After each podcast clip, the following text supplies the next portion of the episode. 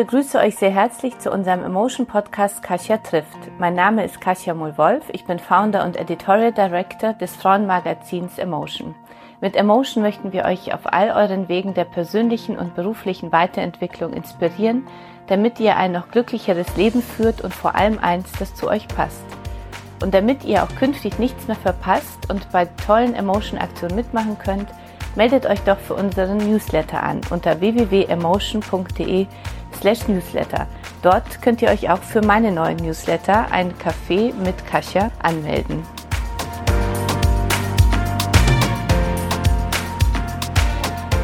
Hallo und herzlich willkommen zu Kasia trifft. Mein heutiger Gast ist Sarah Dietele. Sarah ist Head of Communications und Corporate Affairs bei Nestle Waters, äh, zu denen unter anderem auch Vitel gehört. Wir sprechen heute über Nachhaltigkeit, natürlich Klimaschutz und den Schritt in die richtige Richtung für große Konzerne, äh, den wir alle machen wollen und wie wir alle gemeinsam auch vielleicht ein bisschen unsere Welt äh, verändern können.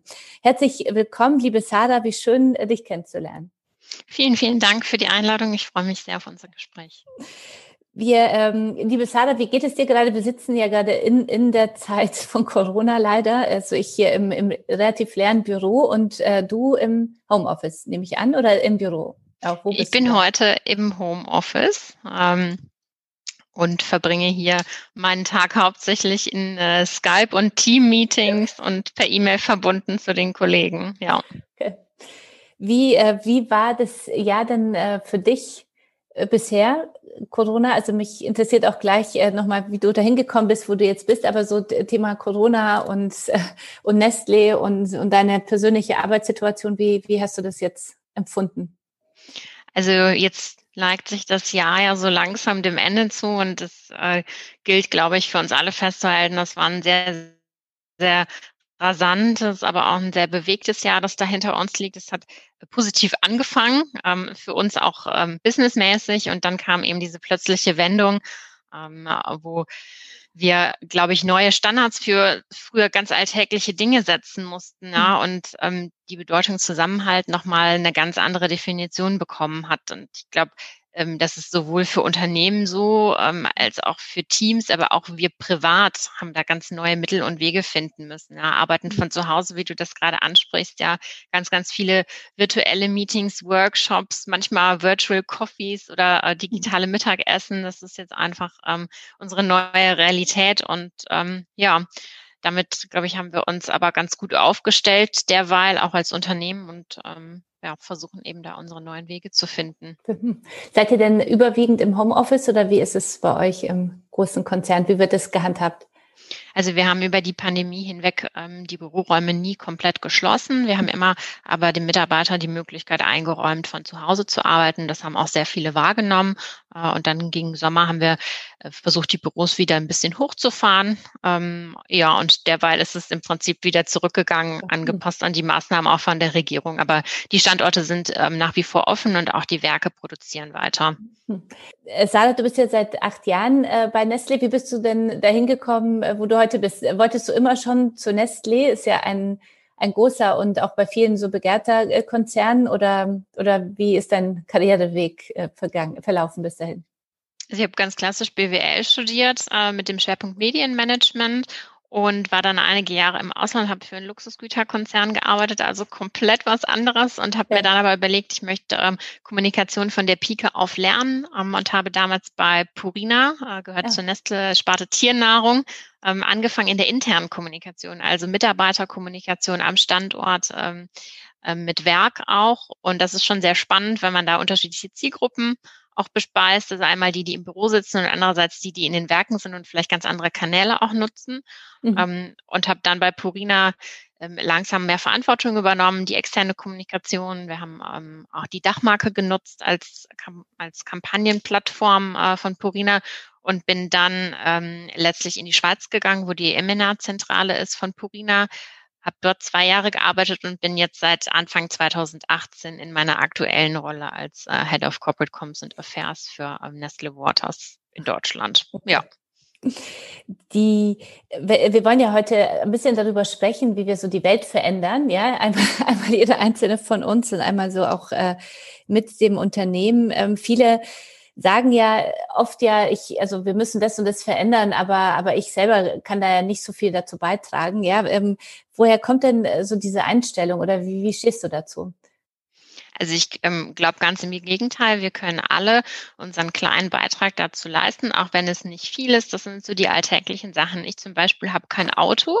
Mhm. Ähm, ich fahre immer mit der Bahn ins Büro. Das mache ich auch schon seit ganz, ganz vielen Jahren. Ob ich jetzt damals äh, nach Euskirchen gefahren bin zu Purina oder ich wohne jetzt ähm, aktuell in Wiesbaden, ob ich dann nach Frankfurt mit der S-Bahn fahre, ähm, das macht für mich gar keinen Unterschied, äh, aber fürs Klima schon. Mhm. Ähm, und ich glaube, das ist sehr, sehr wichtig, dass man so reflektiert, was kann man denn im Alltag umstellen, ähm, dass man vielleicht auch einfach kleinere Reisen versucht mit der Bahn zu machen und nicht mit dem Flugzeug. Deutschlandweit geht das ja wunderbar.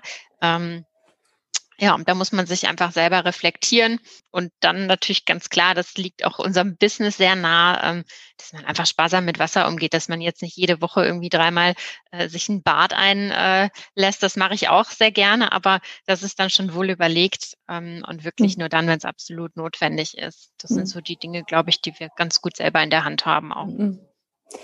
Ist ähm, das Thema Klimaschutz hat ja, wie ich finde, so im, in diesem Jahr schon nochmal an Bedeutung gewonnen. ja, also dass äh, immer mehr Menschen immer wieder über Klimaschutz sprechen und ihnen klar wird, wir müssen was verändern, ja, damit, damit so Pandemien auch nicht so entstehen können. Und wir merken natürlich auch, äh, dass unsere Wirtschaft auch mit viel weniger Reisen etc. ja auch, fun also Flugreisen jetzt auch äh, funktionieren. Trotzdem gehen ja viele Veränderungen sehr schleppend voran im Klimaschutz, ja, wie ich finde. Also das ist so, ähm, also da wird, denkt man, da müssten wir doch schneller vorankommen. Irgendwie müsste es doch mehr so einen Konsens geben über auch alle Parteien und äh, uns alle. Ähm, wa warum fällt es uns so allen so als äh, so schwer im, im Bereich Klimaschutz schneller voranzugehen?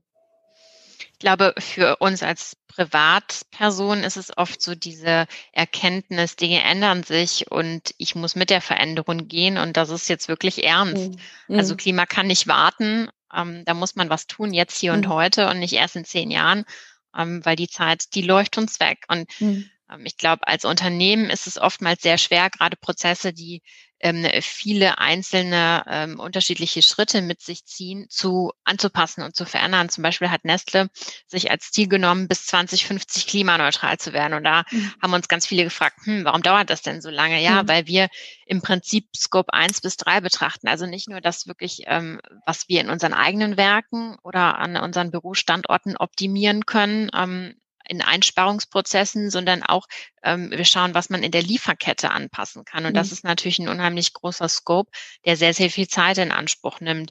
Ähm, und so haben wir zumindest ein Teilziel gesetzt, dass man sagt, bis 2030 die Hälfte der Emissionen ähm, mhm. reduziert zu haben und dann 2050 eben das finale Ziel, komplett klimaneutral zu werden.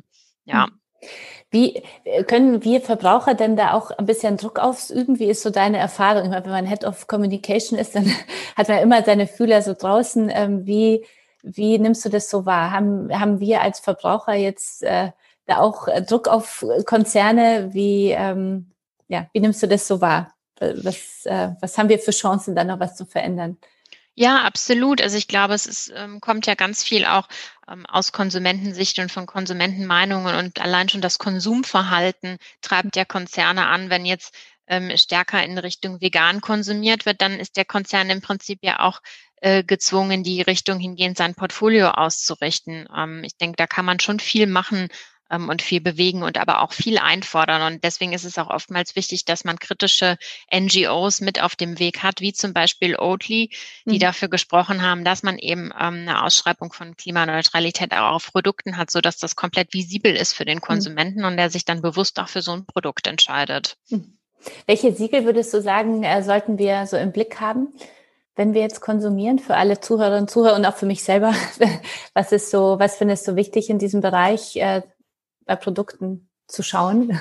Gerade die Etikettierung im Bereich äh, CO2 und Klimaneutralität ist im Moment so in der absoluten Entwicklung. Ähm, ich glaube, da gibt es einen großen Partner, der nennt sich Climate Partner. Ähm, da kann man mal drauf schauen. Aber im Prinzip ist das ja gerade erst in der Entstehung. Aber da gilt es, die Augen offen zu halten. Hm. Ist da auch Geschwindigkeit reingekommen in diesem Jahr, in diesem Bereich? Wie, äh, da sitzt du ja viel mehr so an der Quelle oder an den, den äh, im Unternehmen. Also das Absolut. Also mhm. ich sehe das ja gerade im eigenen Konzern. Ich sag mal, im Gespräch ist es jetzt schon eigentlich seitdem ich eingestiegen bin bei Nestle Waters seit Anfang 2018 und dass man damit dann aber auch in die Öffentlichkeit tritt, weil da müssen natürlich gewisse Ziele auch dahinter stehen und Commitments, wie man das erreichen kann. Jetzt einfach zu sagen, man macht es, das reicht nicht. Mhm. Man muss ja auch wissen, wie. Ähm, das hat jetzt schon ganz schön Fahrt aufgenommen, muss ich mhm. sagen. Und gerade für die Wassermarken, ähm, die haben nochmal einen besonderen Fokus, weil wenn man sich das anschaut, wie kann man seine Emissionen reduzieren, ist bei Wasser eigentlich ja nicht viel in der Lieferkette, weil Wasser ist mhm. Wasser, das kommt direkt aus der Quelle. Das, was die Emissionen ausmachen, ähm, ist im Prinzip die Verpackung und der Transport. Ah. Ähm, mhm. Und daran kann man schrauben. Und ähm, da haben wir jetzt insbesondere bei ähm, unseren internationalen Marken auch einen Fokus bis 2022 klimaneutral zu werden. Und da gehört Vitel auch mit dazu. Mhm. Äh, Vitel, als äh, Verbraucher weiß ich, ich kann mich ja entscheiden, äh, das muss ich dich jetzt fragen, weil du bist jetzt der Profi für meine Lieblingsfrage und auch die Diskussion zu Hause. Kann ich mich ja entscheiden, nehme ich jetzt die Glasflasche oder nehme ich die Plastikflasche? Welche Entscheidung ist jetzt besser für die Umwelt? Ja, Glas oder Plastik, die ja. ähm, Frage bekommen wir sehr, sehr oft und auch von einigen NGOs immer mal wieder gestellt. Mhm. Ähm, absolut valide Frage. Ähm, ich muss dafür nochmal sagen, Vitel ist ein französisches Wasser, das kommt aus den Vogesen. Ähm, mhm.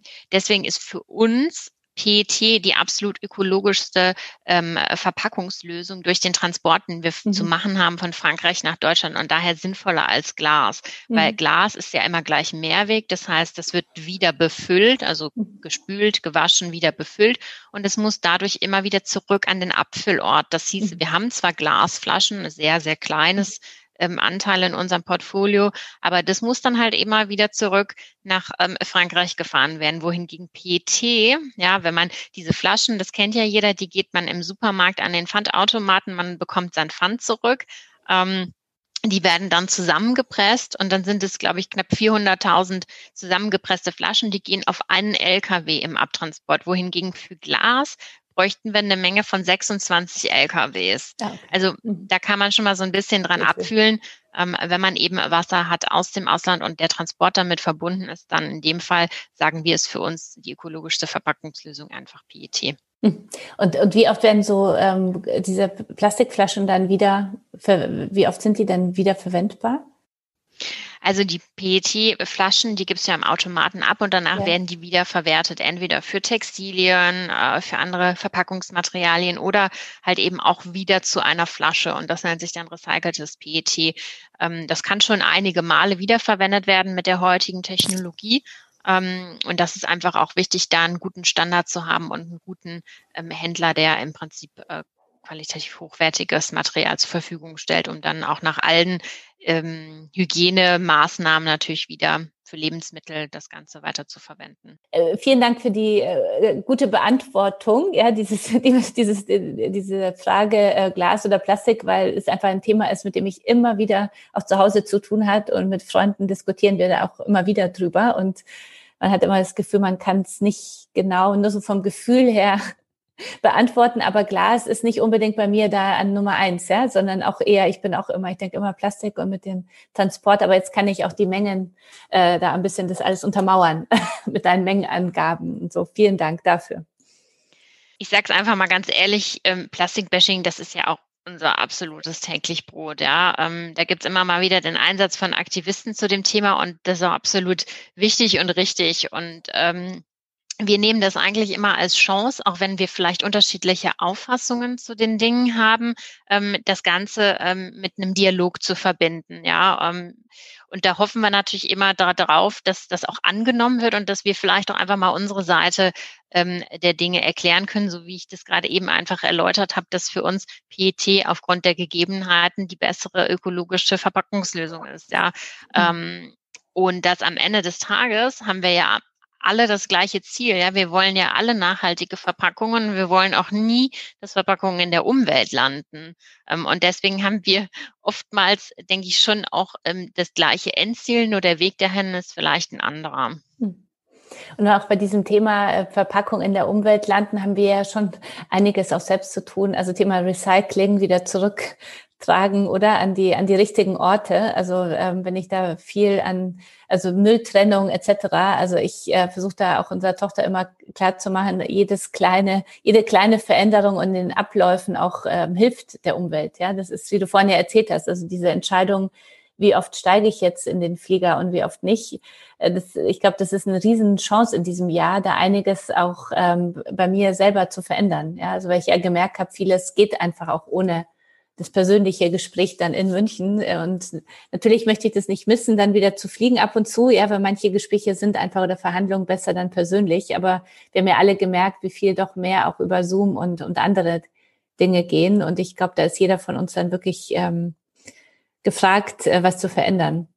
Absolut. Und das ist ein wichtiges Thema, was du ansprichst, auch ähm, Recycling und gerade bei Flaschen. Ähm, in Deutschland haben wir ja ein super gut funktionierendes Recycling-System. Ne? Da sind ja knapp 97 Prozent der Flaschen ähm, gehen ja auch wieder zurück in den Kreislauf. Dadurch ist das PET ja nie ein, ähm, ein Abfallprodukt, sondern immer ein Wertstoff, weil es ja wieder zu einem weiteren Einsatz kommt. Ja, und ähm, mhm. da sind wir in Deutschland, glaube ich, super glücklich darüber, dass wir sowas haben, aber das ist ja nicht in allen Ländern mhm. selbstverständlich. Mhm. und da muss man dann natürlich auch gezielt ähm, unterstützen und sich für Dinge einsetzen, ähm, das mhm. zu optimieren, dass irgendwann alle ein gutes Pfand- und Sammelsystem haben. Mhm. Äh, Vitel ähm, wirbt ja damit, dass äh, Sie seit über 30 Jahren äh, für, sich für die Biodiversität einsetzen. Äh, was können wir uns darunter vorstellen? Ja, also Biodiversität ist im Prinzip in der DNA von Vitel, wie du schon richtig sagst, seit über 30 Jahren setzen wir uns dafür ein. Wie genau sieht das aus? Das Projekt nennt sich Agriver. Das ist ein Quellenschutzprojekt. Ähm, das heißt, wir fördern das ganze Gebiet rund um die Quelle in Vitel, in den Vogesen und arbeiten dort zum Beispiel mit lokalen Bauern zusammen ähm, und fördern eine pestizidfreie ähm, Anbauwirtschaft. Weil das heißt, sobald der Boden nachhaltig bepflanzt wird, ist auch das Wasser und der Grund ähm, dadurch äh, von der Qualität her natürlich viel hochwertiger und das ähm, schützt es einfach für die Zukunft. Ähm, was wir noch machen, wir arbeiten zum Beispiel auch in der Region und pflanzen bewusst Hecken und ähm, Büsche und Bäume, um das, das Wassergebiet zu stabilisieren, weil im Prinzip darunter ist so ein, ein, ein Nassgebiet, ja, und da sind die ganzen äh, Wurzeln von den Bäumen, die dann kommen, die stabilisieren das Gebiet. Ähm, und mhm. natürlich trägt das aber auch dazu bei, dass die Bienen kommen, ähm, dass die Biodiversität per se gefördert wird. Ähm, und wir setzen auch Marienkäfer ein zur mhm. Schädlingsbekämpfung. Ah, okay. Das wissen auch mhm. viele gar nicht. Ah, ähm, okay. Und auch sehr spannende Fragen, die wir immer wieder kriegen. Ähm, äh, da geht es um Sitzstangen für Greifvögel, ähm, die wir bauen, auch im Rahmen dieses Projektes. Also dort werden dann im Prinzip an gewissen Plätzen diese Stangen geschaffen. Die sind sehr, sehr viele Meter hoch und da setzen sich die Greifvögel drauf. Also es gibt denen quasi Raum zu ähm, zu leben und dann wieder Ungeziefer aus dem Boden ähm, zu fangen. Ah, okay. Also es ist alles ein ganz, ganz großer Kreislauf und Vitel ähm, gibt sich da sehr viel Mühe, das auch zu unterstützen vor Ort und seinen Beitrag dort zu leisten. Mhm. Wie hat äh, Corona jetzt eure Tätigkeit äh, beeinflusst? Also Corona hat unser Geschäft ähm, des Vertriebs von Wasser natürlich insofern beeinflusst, dass wir ähm, einerseits das Out-of-Home-Geschäft, also alles äh, in Restaurants, Bars, Gastronomie, ähm, ist extrem zurückgegangen, weil Gastronomie natürlich geschlossen gewesen ist. Was jetzt den Lebensmitteleinzelhandel angegangen ist, da äh, haben wir natürlich eine vermerkte Zunahme festgestellt, weil viel mehr zu Hause konsumiert mhm. wird. Ähm, wenn wir uns jetzt beziehen auf unsere Projekte in Vitel, in Agriver, den Quellenschutz, da ist im Prinzip nichts ähm, negativ beeinflusst worden, weil sehr viel draußen an der frischen Luft stattfindet und die Arbeiten von Bauern und ähm, von anderen äh, Unternehmen dort einfach auch weiterlaufen können. Okay, okay. Unternehmen haben ja auch die Möglichkeit, äh, Netzwerke oder NGOs so zu unterstützen oder mit ihnen zusammenzuarbeiten oder auch mit, äh, mit Netzwerken. Ihr arbeitet äh, mit Ashoka zusammen. Ähm, wie kann man sich so eine Zusammenarbeit äh, da vorstellen? Was, was macht ihr da gemeinsam? Also Ashoka ist ja im Prinzip ein Netzwerk von ähm, Social Change Makern, also von, ähm, von jungen jungen Unternehmern, die im Prinzip die soziale Veränderung anstoßen wollen. Ähm, und ich hatte ja berichtet von unserem Projekt Agriver in Vitel. Unser Ziel ist zu sagen, wir mhm. wollen Agriver in die Welt hinaustragen und nicht nur in Vitel lassen. Und da hat mhm. man sich überlegt, wie kann man das machen? Was gibt es für Möglichkeiten? Und da war Ashoka der perfekte Partner, um mit uns das gemeinsam voranzutreiben, weil die eben ein Netzwerk haben an ähm, Changemakern auf der ganzen Welt, die das Thema Biodiversität vorantreiben können. Okay. Wir haben natürlich mhm. auch noch andere Changemaker, aber wir haben uns dann auf den Bereich Biodiversität fokussiert und haben eine Ausschreibung gemacht ähm, und äh, eben darum gebeten, dass sich ähm, Social Changemakers bewerben, die zu diesem ähm, zu diesem Ziel beitragen können, die Biodiversität zu schützen, ähm, auf ihre eigene Art und Weise. Und da sind wirklich sehr, sehr spannende Projekte bei rausgekommen. Mhm. Ähm, ich hatte dann im, in diesem Prozess die Möglichkeit auch ähm, eine ähm, Social Scaling Initiative zu betreuen. Das ähm, heißt, das sind, ist zwar ein Projekt gewesen, das hat nicht den Preis gewonnen, aber sehr, sehr viel Potenzial gezeigt, auch größer zu werden, also mhm. Scaling, ja. Mhm.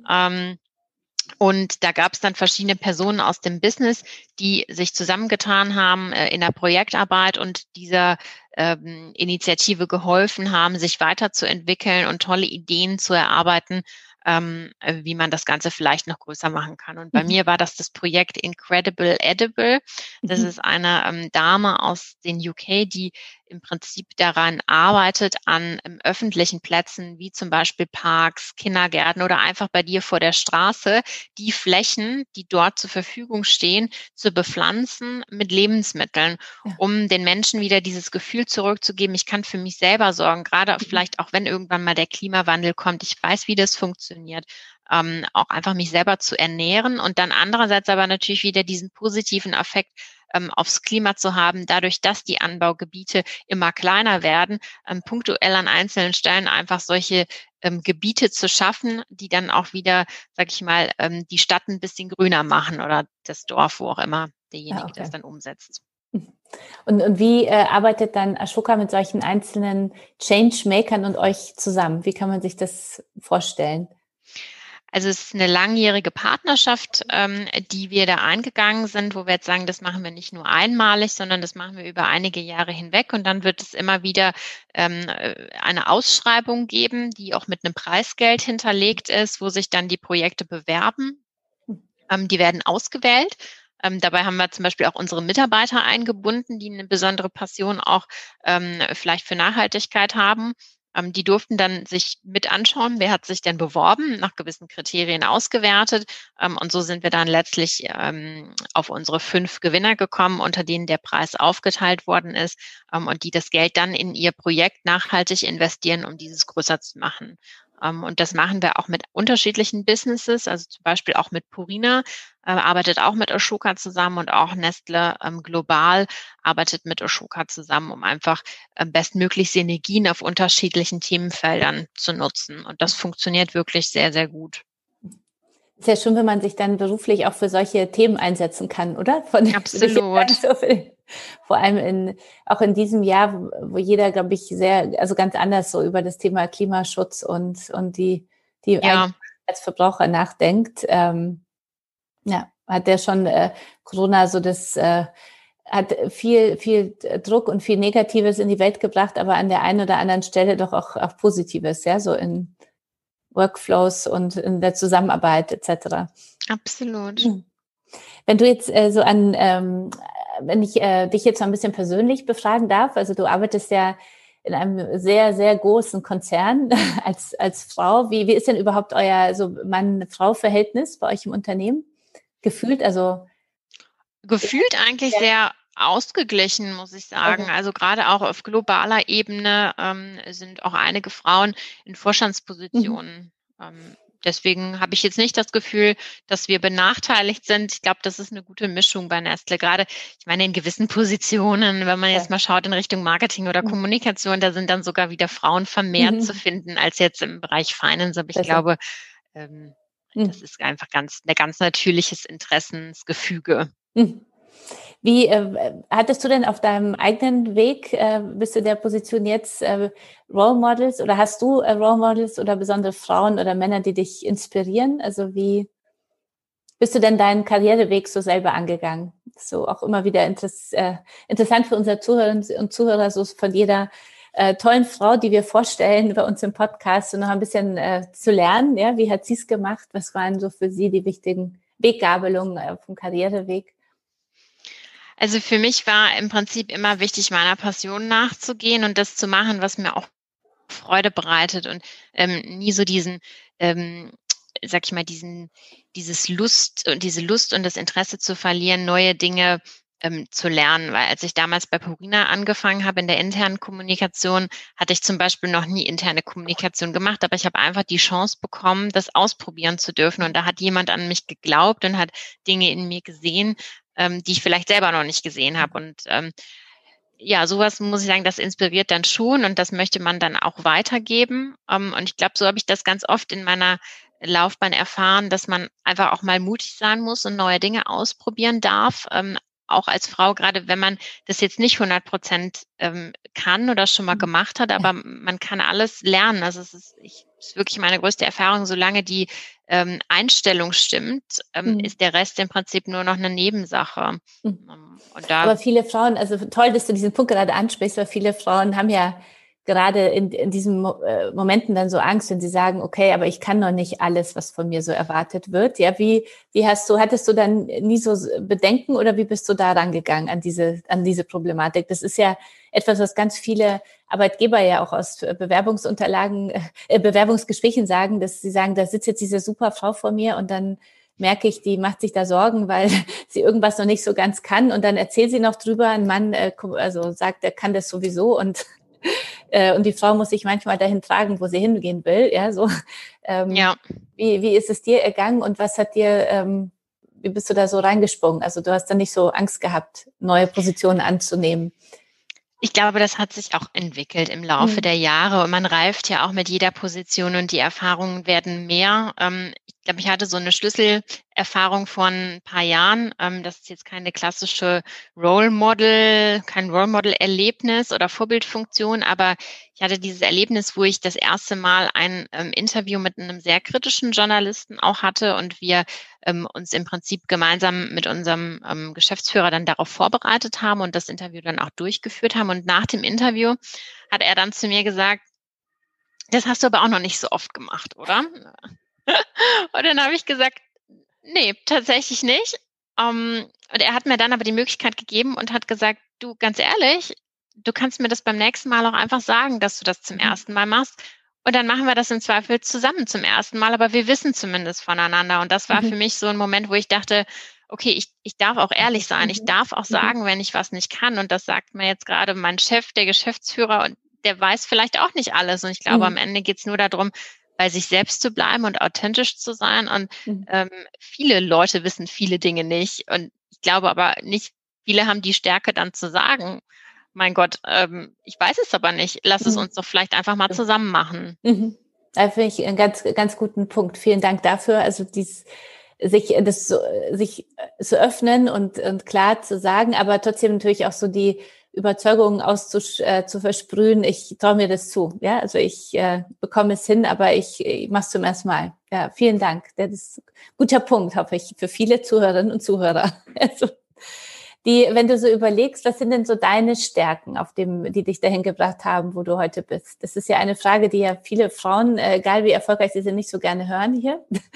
Ähm, aber jede von uns hat ja so unterschiedliche und, und ganz, ganz viele Stärken. Ich finde, da sollten wir Frauen uns viel mehr darauf fokussieren, als immer auf die Dinge, wo wir besser werden wollen. Ja, deswegen nur die Frage danach, so was sind denn deine drei Stärken, die dich dahin gebracht haben, wo du heute bist? Was würdest du sagen?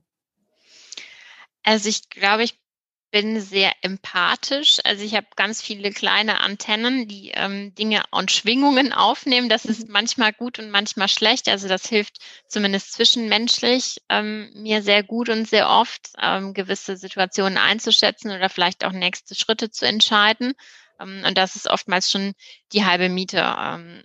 Ich glaube, ich kann auch ganz gut mich selbst reflektieren und mir auch Fehler eingestehen. Also wenn irgendwas nicht so gut läuft, zu sagen, gut, das, das war nicht so gut, aber wir gucken jetzt nach vorne und beim nächsten Mal machen wir es einfach besser. Ähm, ja, und ähm, ich glaube, der letzte Punkt, und da wiederhole ich mich zu dem, was ich eben gesagt habe, ist einfach, ähm, ich versuche ich zu sein. Ich bin ich zu Hause und ich bin ich auf der Arbeit. Ähm, ich bin authentisch und das ist nicht gespielt. Ähm, und ich glaube, das ist sehr wertvoll, wenn man die Chance bekommt und in dem Umfeld arbeitet, wo man das sein darf. Mhm. Vielen Dank fürs Teilen. Wenn man jetzt Gerne. so mit, mit Passion in dem äh, Thema auch ist, was einen bewegt und, und dann als Frau ja äh, da auch sehr engagiert ist, wie, wie schaltest du ab? Das ist ja so für viele auch das große Thema, auch äh, gerade jetzt in, in, diesem, in dieser Zeit, wo man ja auch noch zu Hause arbeitet. Ich weiß nicht, wie es dir geht, aber ich habe das Gefühl, wenn ich zu Hause bin, dann ist überall nur noch Arbeit, ja, weil dann habe ich überhaupt keine, keine Abgrenzung mehr. Wie, wie empfindest du das und hast du da, also wie machst du das? Wie schaltest du ab? Also eigentlich total banal. Äh, wir haben einen kleinen Rauhardackel, der ah, braucht Auslauf und mit dem äh, gehe ich sehr, sehr gerne in den Wald und dann gibt es verschiedene Strecken, die gehe ich sehr gerne und da kriegt man einfach komplett seinen mhm. Kopf frei, egal wie stressig der Tag war, egal äh, wie viele Meetings und wie viele Deadlines irgendwie anstehen. Wenn man dann da im Wald ist, dann ist man auf einmal so völlig geerdet, dann ist man mhm. so total naturverbunden, ähm, da geht es um den Hund, dann hat man einfach Freude daran, da gemeinsam zu sein. Und ähm, aber generell, glaube ich, ein Tier kann einem schon viel geben und auch viel ablenken und auch gerade mal so zwischendurch, wenn ich jetzt irgendwie einen stressigen Tag habe, sehr voll und man geht dann mal kurz eine Runde um den Block. Das ist auch schon wieder ein bisschen Luft gemacht und ein bisschen den Kopf ersetzt zwar nicht die lange Waldrunde, aber trotzdem ähm, für Abwechslung hm. sorgt es durchaus da muss ich ganz großes Dankeschön sagen. Wir haben wirklich, also verrückterweise vor unserem Gespräch jetzt über das Thema Hund gesprochen. Ja. Meine äh, Assistentin und äh, sehr liebe Kollegin äh, hat äh, Irmi, ja, einen Hund hier mitgebracht, der hier bei uns auch gleich alle Herz, Herzen äh, erobert hat. Und ich arbeite äh, zu Hause an einem Hund seit langer Zeit. Und sie hat mir heute gerade empfohlen, äh, mal wieder äh, mittags jetzt mal rauszugehen, um damit man nicht nur arbeitet, sondern um ein bisschen zu entspannen und frische Luft zu, zu tanken. Und dann habe ich gerade gesagt, du, das ist vielleicht jetzt wieder mal die Phase für mein Hund-Projekt zu Hause. mein, weil ich immer das Gefühl habe, der Hund zwingt einen ja schon rauszugehen und, und dann für sich was zu tun. Ob, ja, wenn man für ihn das zumindest äh, tut, dass man rausgeht, oder? Und weil er einfach raus muss. Also und ich denke mir manchmal, vielleicht wird es für mich die Chance, einfach nochmal so mehr draußen an der frischen Luft zu sein. Wobei Raucherdackel sind ja ziemlich schwer erziehbar, oder? Würdest du das unterstreichen? Oder? Absolut. Den würde ich mir nicht zutrauen. So. Also. Die erziehen eher uns, als ja, okay. dass wir sie erziehen.